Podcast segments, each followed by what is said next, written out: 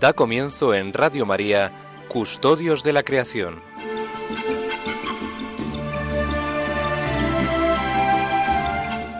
Dirigido por Lorena del Rey.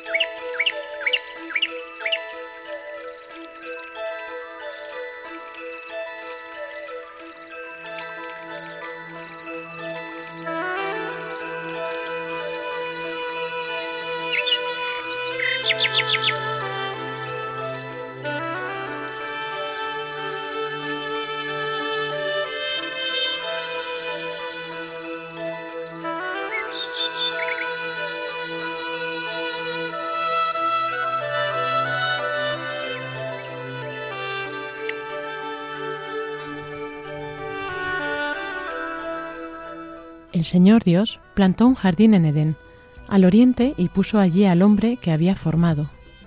Y el Señor Dios hizo brotar del suelo toda clase de árboles, que eran atrayentes para la vista y apetitosos para comer. Hizo brotar el árbol del conocimiento del bien y del mal. De Edén nace un río que riega el jardín y desde allí se divide en cuatro brazos. El Señor Dios tomó al hombre y lo puso en el jardín de Edén para que lo cultivara y lo cuidara. Y le dio esta orden, puedes comer de todos los árboles que hay en el jardín, exceptuando únicamente el árbol del conocimiento del bien y del mal. De él no deberás comer, porque el día que lo hagas quedarás sujeto a la muerte.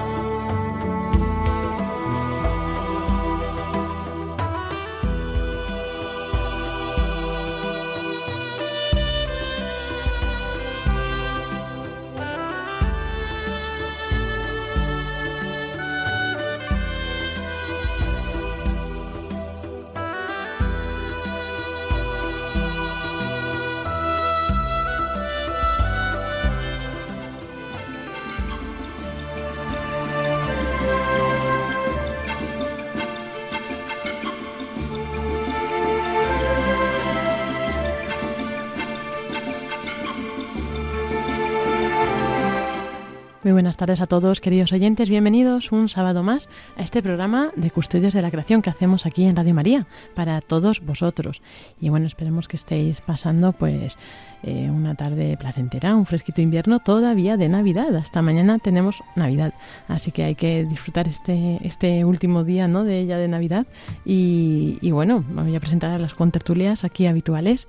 Eh, María Martínez, buenas tardes. Hola, buenas tardes, feliz Navidad y feliz año.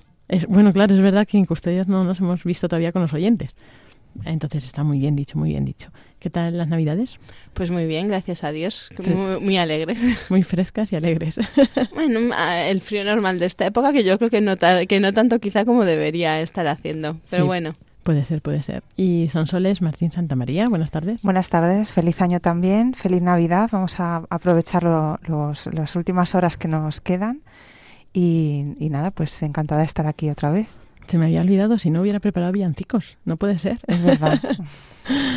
Además que hay muchos villancicos que hablan de, de la naturaleza, ¿verdad? Y de medio ambiente. Efectivamente. Todavía a lo mejor podemos Todavía podemos hacer algo. hacer, hacer algo. A lo mejor nos da tiempo, venga. y bueno, pues ¿qué vamos a ver en el programa de hoy? Bueno, no he presentado aquí, tenemos otra contertulia, pero está escondida. Entonces, como no quiere hablar, tenemos aquí a Inés, le damos un saludo y bueno, ya, si en algún momento se lanza, pues ya le abrimos el micro. Está de espectadora. Eso, eso.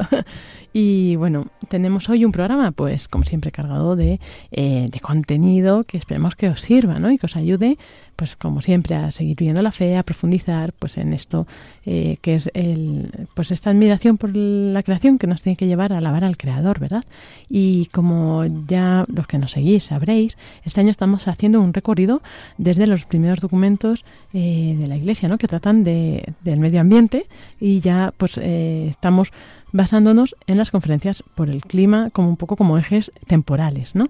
Entonces ahora estamos en el pontificado de Pablo VI ya hacia el final, ¿no? Vamos a partir de la conferencia por el clima de Estocolmo, 1972, hasta 1978 y vamos a ver, eh, pues durante en esa época, pues qué decía la Iglesia, ¿no? Sobre el tema del medio ambiente, que es ya como cuando empezó a tomar, yo creo, una conciencia como más firme, ¿no? No solo la Iglesia, sino también en general toda la sociedad. Eh, también vamos a ver, como no, el mensaje de la Jornada Mundial por la Paz del Papa Francisco el 1 de enero. Cada año eh, tenemos pues el mensaje por la paz, que ahí es donde en muchas ocasiones los papas han hablado también de medio ambiente. María nos contará luego este año de qué ha tratado. Y, y bueno, y tenemos como siempre pues nuestra parte de tertulia, de aplicación práctica y más cosas. Así que vamos a comenzar este programa de Custodios de la Creación.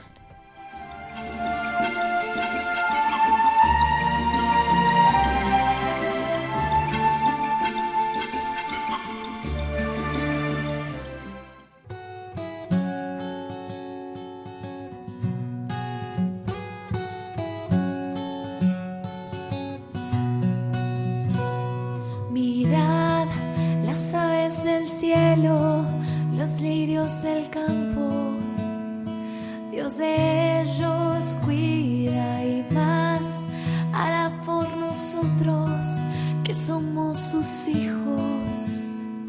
Con amor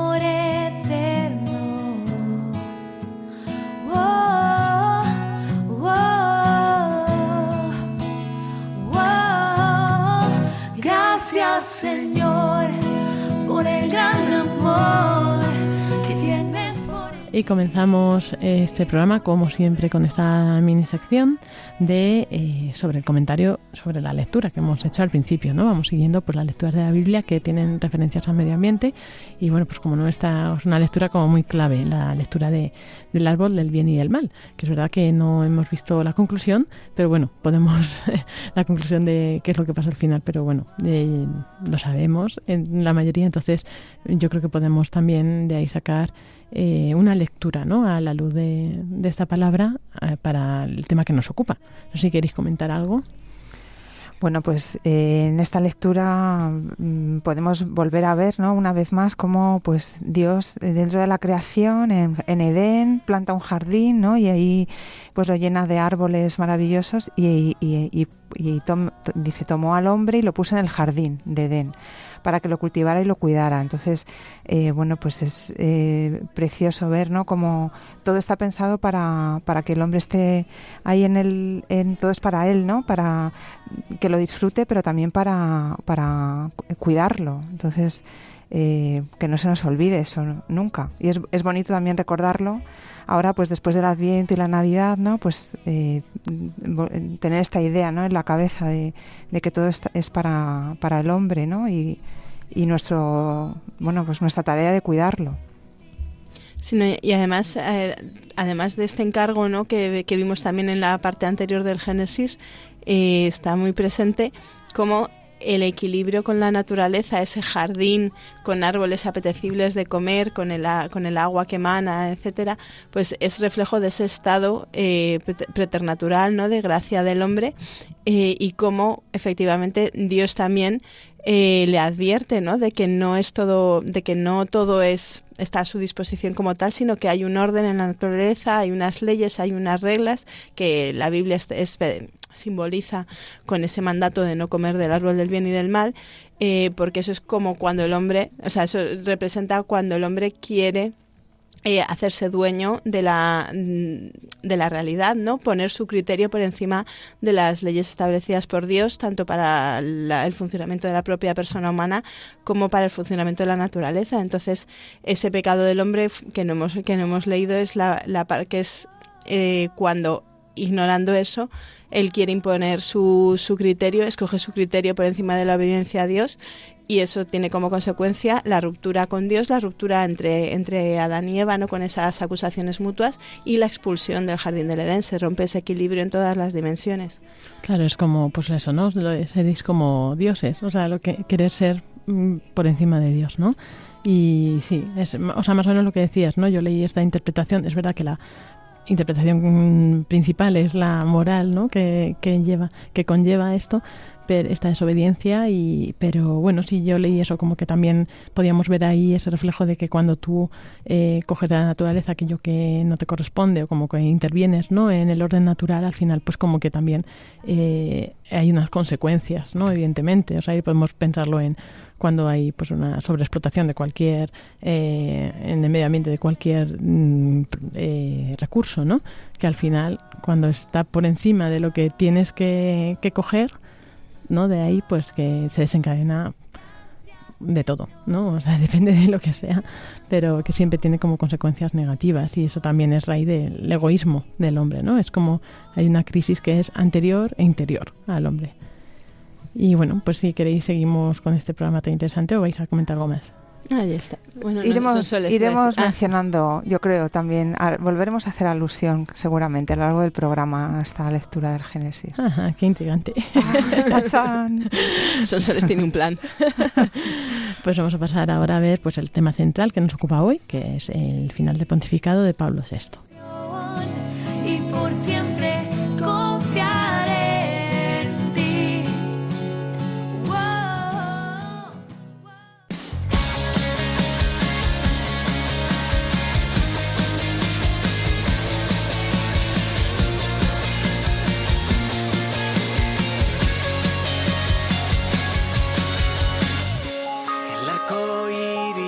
salió, veo tu amor y salvación.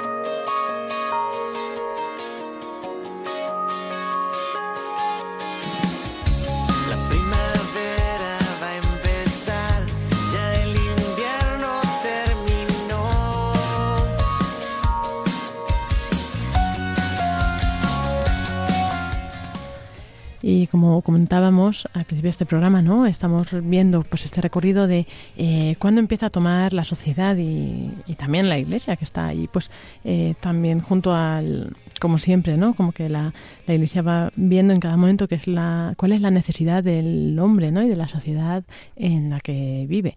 Entonces, eh, en este momento que tomó también conciencia de que había un problema en el medio ambiente, pues también la Iglesia se puso en marcha. Y de hecho, en la conferencia sobre el medio ambiente humano de Estocolmo, en 1972, eh, se le dio la palabra ¿no? a, la Santa Sede.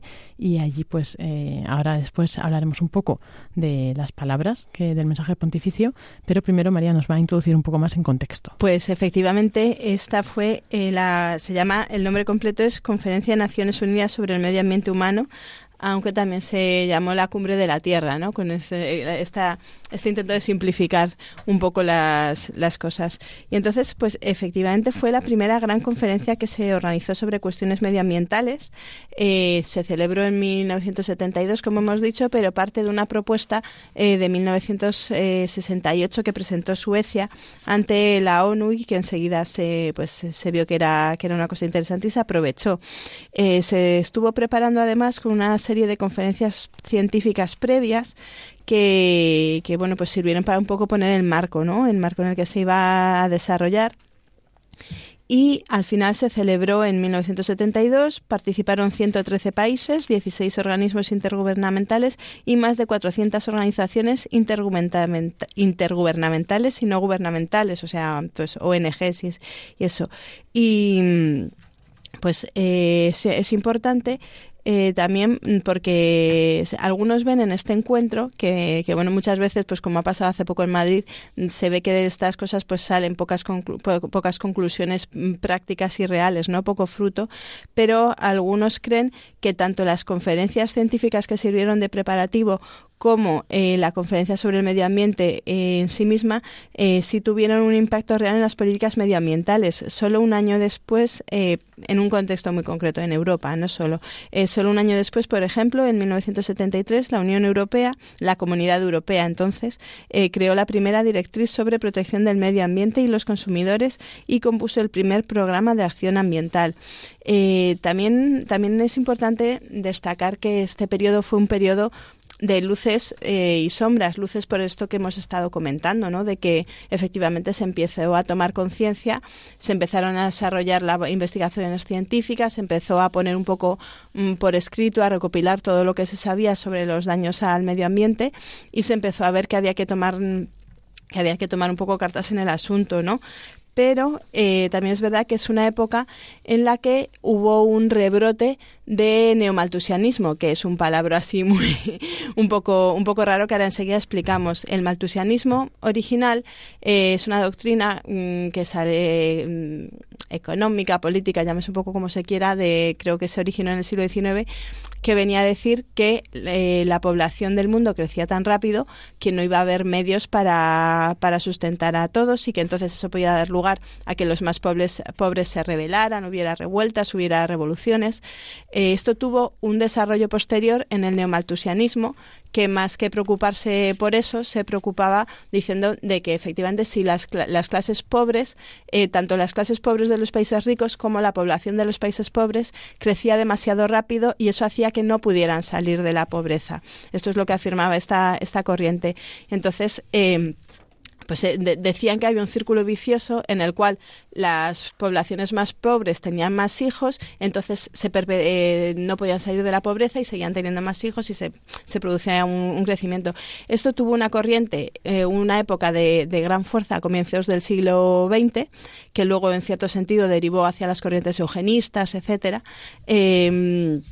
Que, claro, mm, frente a este supuesto problema que detectaban, pues decidieron tomar cartas en el asunto de forma equivocada, pues por ejemplo, esterilizaciones de, de personas de barrios pobres, esterilizaciones de enfermos, etcétera.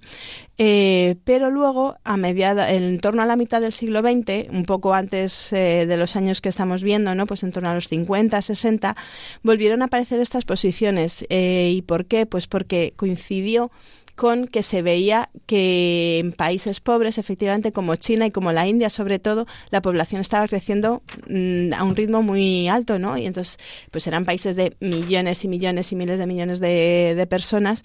Entonces, eh, se generaba esa, esa preocupación pensando si a nivel global se habría recursos suficientes si toda la población del planeta crecía a ese ritmo, ¿no?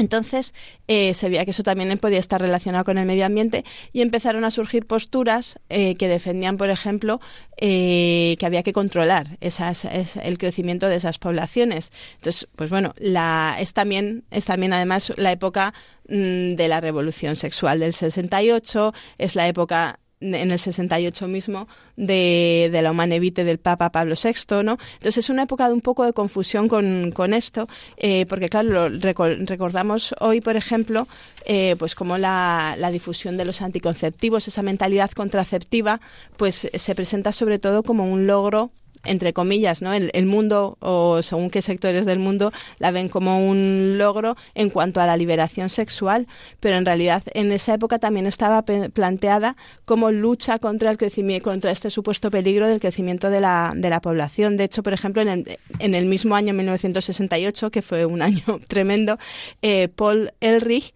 eh, publicó el, el, libro La explosión demográfica, ¿no? que jugó un papel importantísimo, influyó mucho en el movimiento ecologista de esas dos décadas de los 60 y los 70 y además justificaba la investigación y desarrollo de métodos anticonceptivos. Eh, esto, bueno, pues se, sigue. Entonces, eso es un problema que, ya vemos que desde ese momento quizá ha ido contaminando ciertos sectores de, del ciertos sectores del ecologismo, ¿no? O ciertos, o ciertos ámbitos, o se ha ido ideologizando eh, algunas partes de lo que es la reflexión sobre el cuidado de la naturaleza, que ponen el que digamos que ponen el foco y ponen el problema en que hay demasiados seres humanos, que el ser humano es un problema, que eh, incluso hay posturas muy radicales que afirman que el hombre debe extinguirse para dejar que la vida en la Tierra siga su curso, ¿no? Esto obviamente no es, creo que todos los oyentes lo saben, obviamente no es la postura en cuanto a la protección del medio ambiente que tiene la Iglesia, ni mucho menos. De hecho, el Papa en Laudato Si, el Papa Francisco en Laudato Si, también critica estas posturas y dice que nunca se debe proteger la naturaleza a costa de eh, atacar al hombre o de limitar eh, el, el desarrollo de las familias humanas, la procreación, etcétera. Pero es una cosa que sí ha estado presente, que surgió un poco a la vez y que ha ido contaminando un poco a veces esta, esta, esta trabajo ¿no? por cuidar de- del medio ambiente. Esto, además, es que mm, estas teorías del neomaltusianismo han sido refutadas. Economistas, sociólogos de distintas escuelas de científicas de distintos ámbitos de conocimiento han visto, primero, que estadísticamente no es así ese crecimiento de la población. La población ya hace mucho que dejó de crecer a ese ritmo geométrico. Claro, el ritmo había datos o hubo épocas en que se pensó que la población cada cierto tiempo se duplicaba. Y claro, una persona que, que se plantea eso, aunque tuviera, aunque fuera con los datos equivocados, pues eso podía generar un poco de, de miedo, ¿no? Porque duplicarse cada cierto tiempo la población es un crecimiento enorme. Pero se ha visto primero que eso no es así. eh, que, le- que el crecimiento, bueno, obviamente ahora en los países desarrollados el problema es el contrario, la población está decreciendo a un ritmo preocupante o es estancada o decreciendo, como, como en nuestro país, que ya desde hace varios años hay más muertes que nacimientos. Eh, pero además que incluso en los países ricos, a medida, o sea, per- perdón, en los países pobres, a medida que se va luchando contra la pobreza, a medida que va llegando la educación, ya se va reduciendo por sí mismo el número de el, el número de, de hijos por familia, no al límite de, no a los extremos mm, excesivos que tenemos en Occidente, pero es, pero es verdad que no hace falta o que no hace falta, digamos, medidas de coacción como ha habido en la India, como ha habido sobre todo en China, para limitar el crecimiento de la población, sino que se simplemente cuando la población tiene más recursos, cuando a las mujeres se les ofrece estudiar, se va controlando eso porque además qué problema, qué pro, por qué había a veces un gran crecimiento de la población, porque se venía de una tendencia en la que morían muchos niños, las mujeres tenían muchos hijos, en cuanto dejaron de morirse niños, hubo unos primeros años de boom porque seguía ese ritmo de tener hijos a un ritmo eh, que para compensar en cierto sentido que muchos quizá no iban a sobrevivir, pero sí sobrevivían.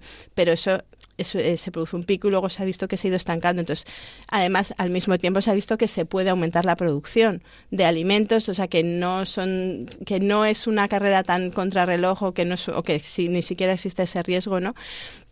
Pero el neomatusanismo sigue estando presente, es una cosa que hay que, que cuando hablamos en, en entornos ecologistas, pues siempre hay que estar un poco javizor porque es una, una tendencia que está y que además en estos años se vio eh, un poco este, este, estas luces y sombras eh, se vieron en concreto en, en la historia de una persona eh, de una persona muy que en su momento fue muy influyente que hoy no sé si se la conoce demasiado que es Barbara, Barbara Ward.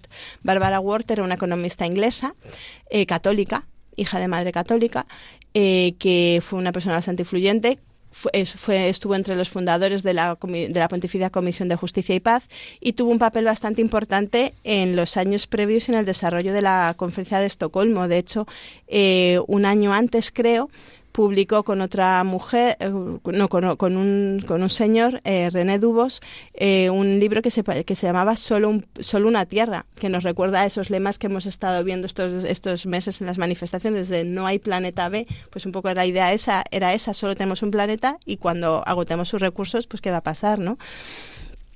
Esta, estos dos autores eh, se, se cree o se les atribuye eh, la, primera formulación del concepto de desarrollo sostenible, uniendo el cuidado de la creación con elementos económicos, ¿no? O sea, buscar un desarrollo económico que sirva para promover a los más pobres, eh, para promover el desarrollo integral de los más pobres y para promover la custodia de la creación. De hecho, a Barbara Ward eh, también se le también eh, fue parte de ella una cosa que hoy está bastante extendida que es la idea por ejemplo de que se dedique un porcentaje del producto interior bruto de un país a la cooperación a los países en desarrollo. Pues esta propuesta partía de ella. Ella primero se encargó o sea ella primero investigó el tema de la lucha por la contra la pobreza y luego, eh, bien, luego empezó a descubrir y ver que para eso era necesario eh, la conservación de los recursos del planeta. Decía que eh, la custodia cuidadosa de la Tierra es una condición sine qua non para la supervivencia de la especie humana y para la creación de formas decentes de vida para todas las personas del mundo, ¿no? Entonces fue una figura muy importante. Eh, vemos que este libro marcó mucho la conferencia de Estocolmo y un año después escribió un, estudio similar encargado por la Comisión de Justicia y Paz, con lo que vemos la conexión esta entre, el desarrollo y, el, y el desarrollo del pensamiento de la Iglesia.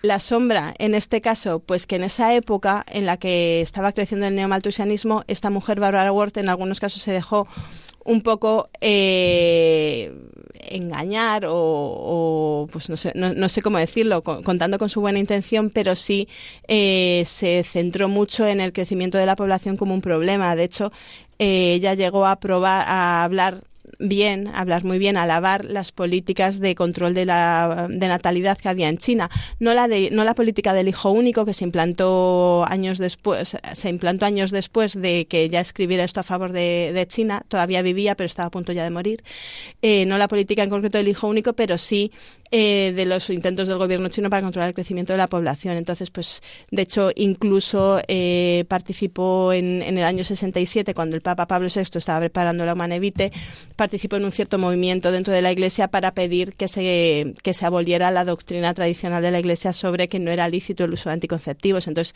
pues bueno, quiero pensar o queremos pensar que guiada por buena fe cayó en posiciones eh, erróneas ¿no? en, en cuanto en cuanto a la postura de la, Iglesia sobre la procreación.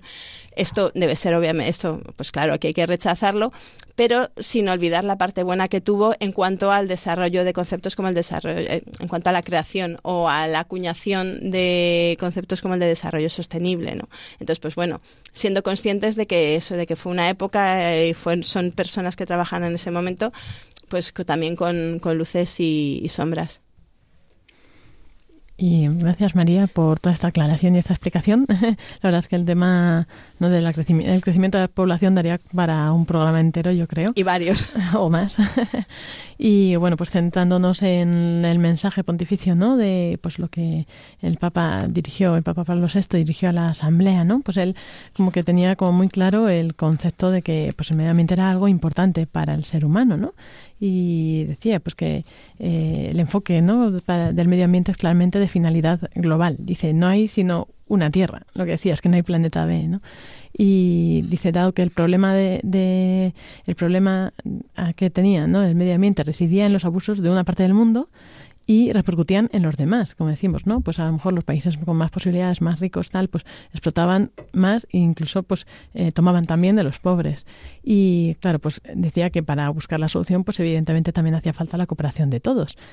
Eh, decía no se puede entender ¿no? al ser humano fuera del medio ambiente no necesitamos eh, la- el concepto de desarrollo integral ¿no? que hablaba en la Populorum Progressio pues aquí no se puede entender fuera del entorno natural en el que está cada uno de nosotros no y decía eh, claro el medio ambiente condiciona la vida de los que están llamados a perfeccionar y ennoblecer su medio con su presencia, trabajo y contemplación. ¿no? O sea, evidentemente, pa- Pablo VI pues como que tenía muy clara esa relación mutua entre la persona y el medio ambiente. También otro de los puntos que señalaba, ¿no? Es que, pues que en general la visión sobre la tecnología y sus avances es positivo, ¿no? Pero tiene una la ambivalencia del uso indiscriminado. Entonces dice que, que claro, que también la, la industrialización en parte es buena, pero también la contaminación industrial cada vez era mayor y cada vez iba afectando más a la salud de las personas y al bienestar de los animales y de las plantas, ¿no? E- y también mm, dejó eh, claro el concepto de la solidaridad humana que era no solo intergeneracional, sino o sea, a todas las generaciones futuras y venideras, ¿no? Como que había que dejar una tierra que podían heredar, pues una tierra habitable, habitable evidentemente, ¿no? Eh, para ello decía, es necesario un cambio en el estilo de vida y la moderación en el uso de los recursos alimentarios. La persona en realidad está llamada a transformar el mundo en una bella morada donde todo sea respetado. Y a mí me gusta mucho que hace una, una pregunta que, que, bueno, pues ahora mismo podríamos hacer una reflexión con ello, ¿no? Dice, ¿descubrirá a tiempo nuestra civilización que tiene la tentación de aumentar sus asombrosos logros con la dominación despótica del medio ambiente humano, la manera de controlar su crecimiento material, de utilizar los alimentos de la tierra con moderación y de cultivar la verdadera pobreza para llevar a cabo las urgentes y necesarias reconversiones? Y bueno, dice, queremos creerlo, ¿no? Pero, eh, pero claro, eh, para eso hace falta pues como tener muy claras las ideas, ¿no? Y muy bien dónde, saber dónde está el centro. Eh, luego, bueno, no sé si queréis comentar algo eh, sobre esto, porque luego después eh, también no solo él habló, ¿no? sino también el presidente de la delegación de la Santa Sede se dirigió a la, a la conferencia y señalaba eh, unos puntos concretos, ¿no? Decía, que eso, en una civilización tecnológico, tecnológica solo se restauraría la armonía entre el hombre y la naturaleza cuando la persona decida ser más por encima de tener más. Eso es válido hoy día igualmente. Otro punto era si el cuidado de la, naturaleza se sitúa en el contexto del desarrollo real, es más fácil establecer políticas adecuadas, tanto nacionales como internacionales. También que los propios países en vías de desarrollo son los que tienen que fijar su modelo de desarrollo. Y luego hablaba que la ciudad, el Estado de la Ciudad del Vaticano, pues que se preocupaba ¿no? por el medio ambiente en su territorio y así como por el que tenía ¿no? bajo su jurisdicción. Y bueno, pues con esto concluye un poco lo que es la intervención de la Santa Sede ¿no? en, en la conferencia de Estocolmo. Y bueno, vamos un poco justos de tiempo para que nos dé tiempo a todo, yo creo, pero eh, podemos antes de pasar a los minutos más musicales eh, ver brevemente pues, el magisterio posterior.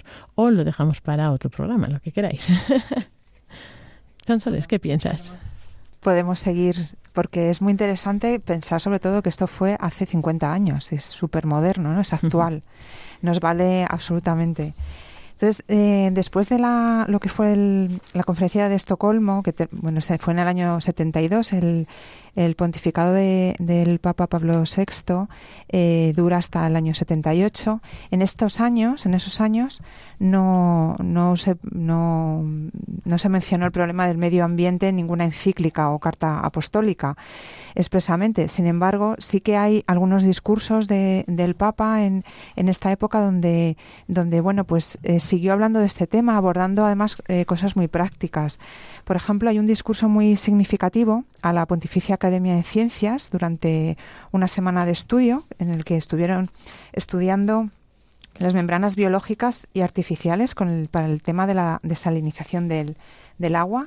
estamos hablando bueno, pues de un problema que ya en, esos años pues, se, quería abordar desde un punto de vista científico y técnico y eh, es en el contexto de esta, de esta semana eh, científica en la que, el, bueno, simplemente apuntar, abro un paréntesis breve, eh, se investigaba en, en, membranas biológicas precisamente para hacer modelos artificiales y poder hacer de forma efectiva ¿no? la desalinización de, de, del agua, que por, por, ejemplo en zonas áridas del tercer mundo pues podría ayudar para cubrir las necesidades ¿no? de, de agua de, de de esos pueblos.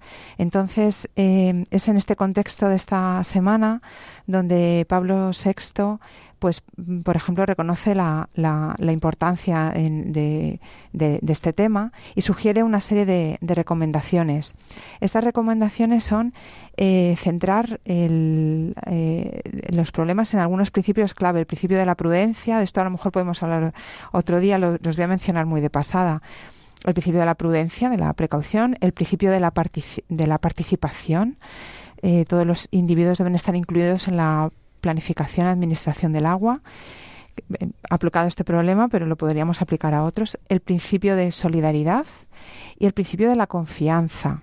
El hecho de que la naturaleza tiene secretas posibilidades con las cuales se puede lograr el desarrollo, que está siempre en la mente de, del Creador, en la mente de, Dios. Entonces, es en este contexto de, esta semana centrada alrededor de la escasez del agua, de las reservas del agua, donde ya en un plano más general, eh, el Papa Pablo VI habla eh, ya eh, de, la investigación científica ya os digo que en un plano más general, pero resalta dos, dos actitudes que a mí me, parece, me parecen muy interesantes de, esta intervención. Por un lado, es, eh, bueno, él habla de, lo, la, las dos actitudes que debería tener, que debería caracterizar a cualquier científico, pero sobre todo a un científico cristiano. Entonces, la primera actitud es la, cuest la cuestión del futuro terrenal de la humanidad en su calidad de persona responsable. Eh, fijaros, esta idea es muy interesante.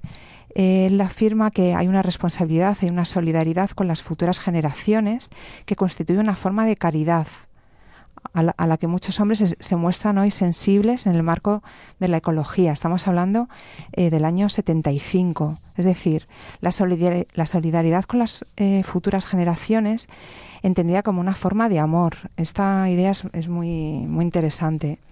Em, también tenemos que recordar que en, esa época pues no necesariamente se asociaba al cuidado de la creación ¿no? este, eh, esta actitud ecológica con, con, la vida cristiana. Y luego el segundo, la segunda actitud em, eh, era la de animar a que el científico debía estar animado por la confianza de que la naturaleza guarda secretas posibilidades que la inteligencia debe descubrir y utilizar para poder alcanzar el desarrollo que está en los planes del, creador. Es, decir, eh, hay, que, tener una esperanza en que el autor de la naturaleza, en, que Dios, y que también es autor del espíritu humano, correctamente entendido, es capaz de brindar una nueva, dice el Papa, una nueva y serena energía al investigador que es creyente. Esto es muy bonito. No me he ido del tema, no me lo he llevado a mi terreno, porque es verdad que cuántas veces se contrapone el avance, ¿no? el progreso científico al cuidado y al respeto de la naturaleza, incluida la naturaleza humana. Es como que es obligatorio ir por una serie de caminos y, y, no, o sea, el progreso no nos manda, somos nosotros los que tenemos que poner ahí el, el criterio e ir de la mano. Em, pues no sé, tenía más eh, textos seleccionados, pero no sé si tenemos tiempo. Eh, bueno, quizá podemos... hacer una pausa y luego ya pasar a las conclusiones. Eso es, vamos a escuchar, eh, bueno, alguna vez ya lo hemos puesto, es una habitual, una canción habitual en nuestro programa, pero es que es muy bonita. la canción de Enia de Azair Arnim, que significa eh, Padre en el cielo, ¿no? Es una canción de alabanza, Padre en el cielo, Dios bendícenos, eh, mi alma, mi corazón, mi gloria, alabanza sean a ti, oh Dios. yo te alabo de día en día, yo te alabo de noche tras noche así, ¿no? Todo el rato. Es en canción en gaélico, entonces por eso eh, lo, lo explicamos ahora, porque luego no, si no, no se entiende.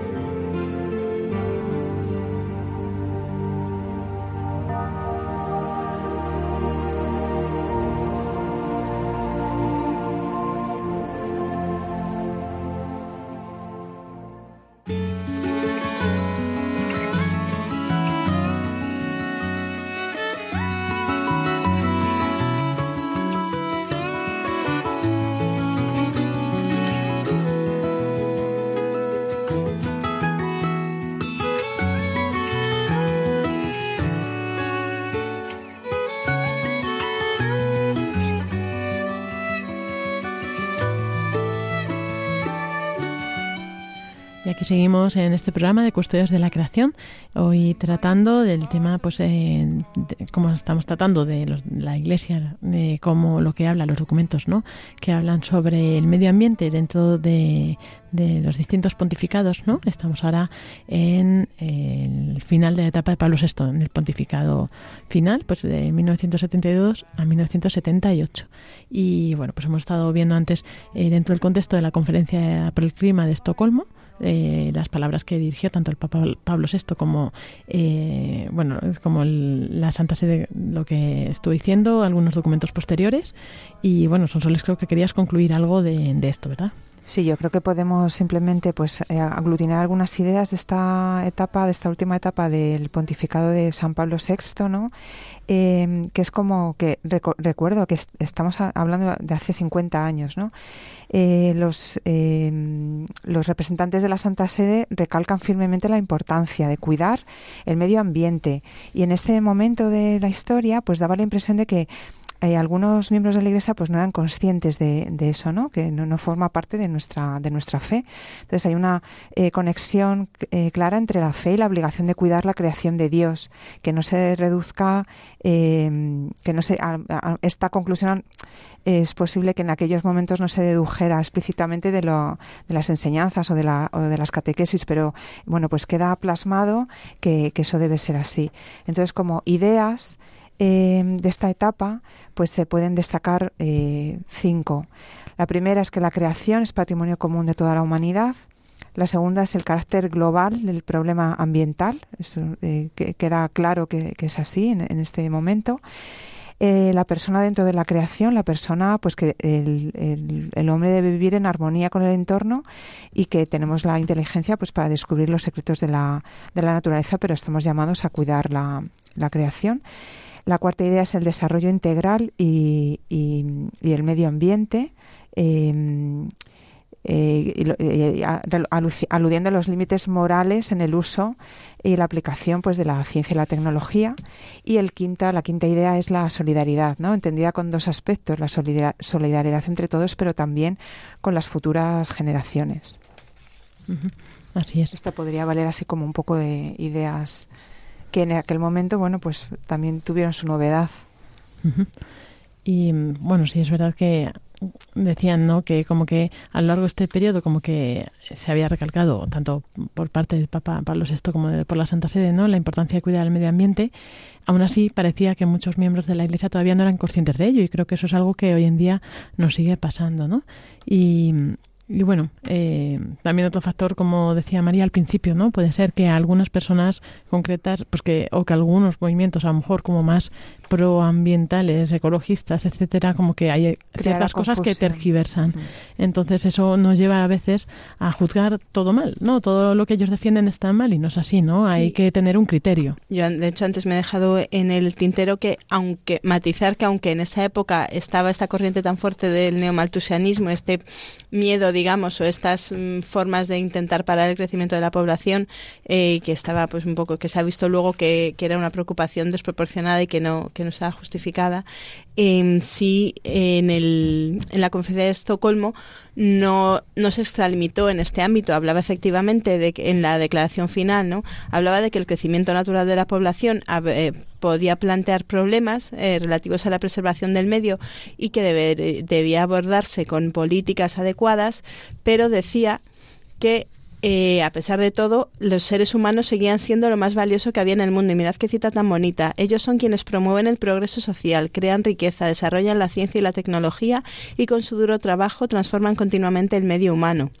Entonces, se reconoce que puede haber situaciones en las que el crecimiento de la población eh, pueda suponer un problema, sobre todo cuando se concentra quizá en zonas urbanas, donde en condiciones mm, de, vida pues no, suficientes ¿no? o indignas, eh, pero no llega a apuntar nunca a que el problema sea el hombre, al contrario, dice que el hombre es lo más valioso en la naturaleza. Entonces decía que tanto en esas situaciones en las que había demasiado crecimiento, o como cuando en donde había poca gente, eh, en las zonas donde había poca gente, se debía promover o, un crecimiento más controlado o una promoción de la natalidad, según tocara, con políticas demográficas, eh, pero siempre se recalcaba que respetasen los derechos humanos fundamentales. Esto quizá no coincide al 100% con la postura de la Iglesia, pero tampoco, tampoco vemos que no es una postura neomaltusiana la que hubo en la conferencia de Estocolmo. Eh, no sé si queréis comentar algo más de esto o si nos da tiempo a comentar el mensaje de la paz o si no lo dejamos para otro día y comentamos lo que hemos estado hablando hoy. No, yo, yo creo que podemos, puesto que dices son soles que han pasado 50 años, yo creo que podemos concluir con el mensaje de la paz, digamos, más que nada porque la Jornada Mundial de la Paz ha sido este 1 de enero y ya se nos queda muy lejos para el siguiente programa. Veamos, esta vez sí prometo ser breve. El, el mensaje del Papa este año para la Jornada Mundial de la Paz se titulaba La paz como camino de esperanza, diálogo, como camino de esperanza, dos puntos, diálogo, reconciliación y conversión ecológica. Entonces está dividido en, cinco partes. La quinta de ellas, perdón, en cinco partes. La cuarta de ellas es la paz como camino de conversión ecológica. Eh, llama esta conversión ecológica reconociendo que a veces hemos entendido mal el hemos entendido mal, digamos, ese mandato de Dios de cuidar la creación eh, y lo hemos utilizado para justificar el maltrato de la naturaleza o el dominio despótico y eh, y que también a veces pues pecamos de hostilidad hacia los demás, por eso encaja esto en el mensaje de la Jornada Mundial de la Paz, o de falta de respeto por la casa común y explotación abusiva de sus recursos. Ante todo esto es ante lo que el Papa pide una vez más una conversión ecológica que empieza por eh, la llamada a una relación pacífica entre las comunidades humanas y la tierra, recordando lo que, lo que se ha dicho en el Sínodo del Amazonas, eh, también hay que contemplar el mundo y escuchar eh, lo que nos dice, ¿no? Mediante la investigación científica, o sea, contemplación e investigación, para eh, tratar el mundo de forma que se, que se convierta realmente en nuestra casa común y vuelve al tema de las generaciones futuras, ¿no? Eh, de preservar esto para las generaciones futuras.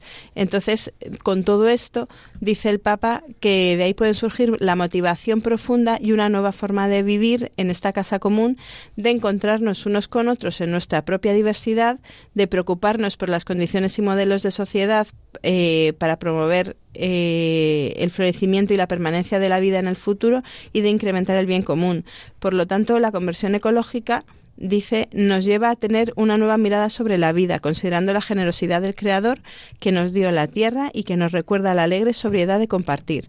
Esta conversión debe entenderse de manera integral y transforma además las relaciones con nuestros hermanos y hermanas. Por eso contribuye también al tema de la paz. O sea, lo que viene a decir es que esta visión del mundo como un don eh, y este, este, estar a la escucha desde un espíritu de sobriedad eh, pues nos sirve tanto como para relacionarnos adecuadamente con el medio ambiente como eh, para tener otra actitud también en nuestras relaciones humanas, ¿no? Sí, de hecho, aquí el, Papa pues menciona, dice, los recursos naturales, las numerosas formas de vida y la tierra misma se nos confían para ser cuidadas y preservadas, ¿no? Que es la lectura del Génesis con la que hemos empezado hoy. Entonces, bueno, pues eh, es que no, no, hay nada como eh, mirar la palabra de Dios, ¿no?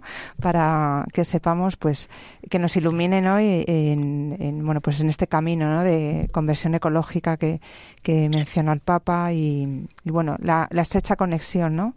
Eh, en, en, el, en el buen uso de los recursos naturales y la paz es verdad, a mí me llama la atención, ¿no? El ver cómo, eh, pues esto nos sigue pareciendo, o sea, sigue siendo tan actual, ¿no? Y lo que decía es que han pasado 50 años y el problema sigue estando ahí y la actitud de la iglesia sigue siendo la misma, ¿no? Y todo lo que dice y todo lo que... Gracias a Dios quizá ahora con más con, una, con, un grado de incidencia mayor, mm. Eh, con una conciencia que va creciendo, aunque es verdad que, bueno, sí, eh, seguimos viendo estas, estas suspicacias, ¿no? Pero bueno, también, también las hay fuera de la iglesia, entonces, pues bueno, al final el tema de la ecología muchas veces no se, se, habla mucho de él, pero realmente cuánta gente orienta su forma de vida pues según estos criterios, pues bueno, desgraciadamente no toda la que debería, ¿no? Claro, es verdad que el, otros días, ¿no? Como que damos cosas más prácticas, ¿no? Para nuestros oyentes, hoy quizás se queda un poco así en el aire, porque es como más teórico, pero es verdad que al final yo creo que podemos aplicar bastante, ¿no? A mí yo, por ejemplo, me quedo con la parte de, pues eso, el poner por encima el ser que el tener, que eso creo que nos afecta a todos y que todos podemos, eh, como, pues, mm, plantearnos en nuestra vida que estamos poniendo por encima de, del ser nuestro y del ser de otros, ¿no? Que también con esa solidaridad que decíamos eh, intergeneracional e intrageneracional. Sí, también la sencillez en el estilo de vida, ¿no? Que también el Papa, el Papa Pablo VI, pues también habla de eso expresamente en sus, en sus escritos. Sí, yo, yo me quedo, pues eh, puesto que es una cosa que ha surgido, que hemos visto que, sur, que empezó a surgir en esos años y que también el Papa vuelve sobre ella, me quedo con el tema precisamente de pensar en las generaciones futuras, ¿no? Eh, nosotros obviamente nos preocupamos por nuestros hijos, queremos que tengan lo mejor, pues vamos a pensar en nuestros hijos cuando sean mayores, vamos a pensar en nuestros nietos y pues vamos a vivir de forma que nosotros les dejemos un mundo mejor y que también ellos aprendan a vivir de una forma diferente, quizá como lo hemos hecho nosotros en la, en la ámbitos en los que quizá hemos consumido o contaminado de forma excesiva. Que, que no repitan nuestros errores, ¿no? Que aprendan. Efectivamente. Recordemos que nos, nos dijo el, pa- el Papa Pablo VI que esto es una forma de, de- de caridad, ¿no? Una forma de amor. O sea, que, que lo integremos en nuestra vida, ¿no? O sea, el, el mirar y el pensar en, en- en lo que le tenemos que dejar a, a nuestros, a nuestros hijos y a, a las próximas generaciones. Eso es, eso es. Y bueno, ya aprovechando ya como está aquí una otra generación, Inés, ¿te parece bien que te dejemos un buen planeta o no? Pues sí, no, no estaría mal. Estás aprendiendo mucho de tu madre, de esos soles. A ver, yo, ya seguro que eh, enseña muy bien a los que la entienden, pero yo eh, me quedo con lenguaje conciso y Más simple. práctico, ¿no? Claro, sí, sí, sí, sí. Bueno, pero aquí Bueno, podemos pero tu mensaje ha estado todos. muy claro, ¿no? Claro. Que ha estado cuidemos- clarísimo, ha sido una intervención planeta. meridiana. Es un buen resumen. Claro, si hay alguien de tu edad que nos está escuchando, ¿tú qué le dirías? eh, que no tiren los plásticos por la calle. Claro, muy bien, ¿ves? ejemplo, Eso está muy bien. Algo que podemos hacer, ¿no? Está en nuestra mano hacerlo. Sí, por ejemplo, en mi colegio, en el comedor, han separado las basuras eh, y tienes las de- la de comida, la de plástico y la de cartón. Y luego dejas la bandeja, pues en un sitio de bandejas. Pero, eh, a ver, una cosa es que pongan las basuras y otra cosa es que la gente tire Las hay, las hay que basuras, ¿no? educar también a la gente. Porque eh, un día aparecieron, las, ba- la- aparecieron los cestos, pero nadie, a mí por, mm, por lo menos no me, han, no me han dicho nada sobre eso. Claro, que si aparecen ahí solo y nadie te lo explica, ¿no? O sea, también hace falta la educación, ¿no? O sea, allí donde estamos, pues el que a todos los demás pues explicar lo que hay que hacer, ¿no? Aquí igual un día aparecieron, pero con unos cartelitos y unos dibujos, entonces sabíamos dónde había que meter cada cosa al menos. Y bueno, ya es un avance en otros sitios ni están. ya, claro, Sí. claro. Bueno, pues Poco eso a como- poco. Vamos. que hay como muchas pequeñas cosas que podemos hacer todos y pues desde cualquier edad, ¿no? Así que bueno, vamos a pasar ya al final del programa. Muchas gracias Inés por colaborar Nada. y terminamos ya este programa de Custodios de la Creación.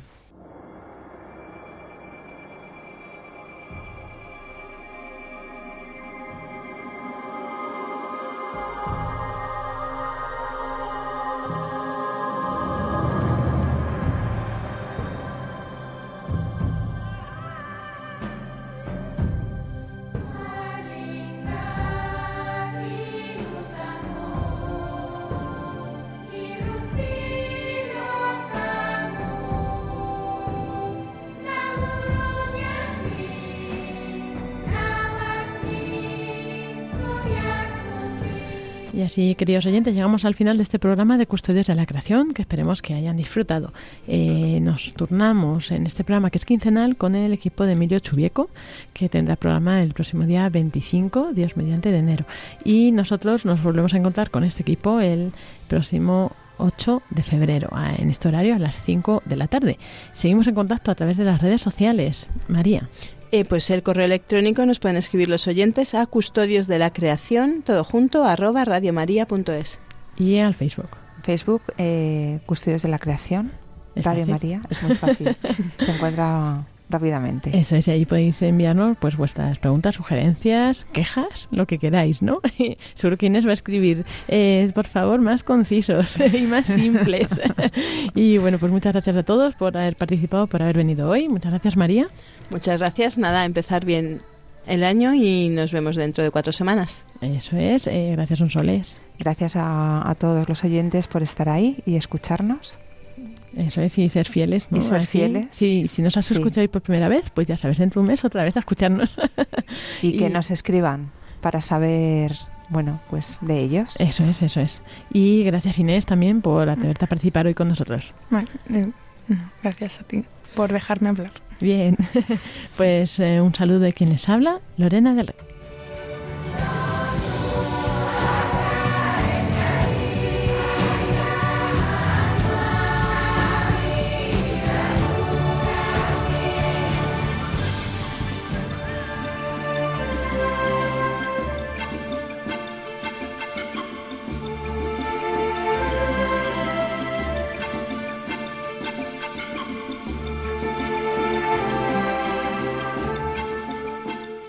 Acaban de escuchar el programa Custodios de la Creación, dirigido por Lorena del Rey.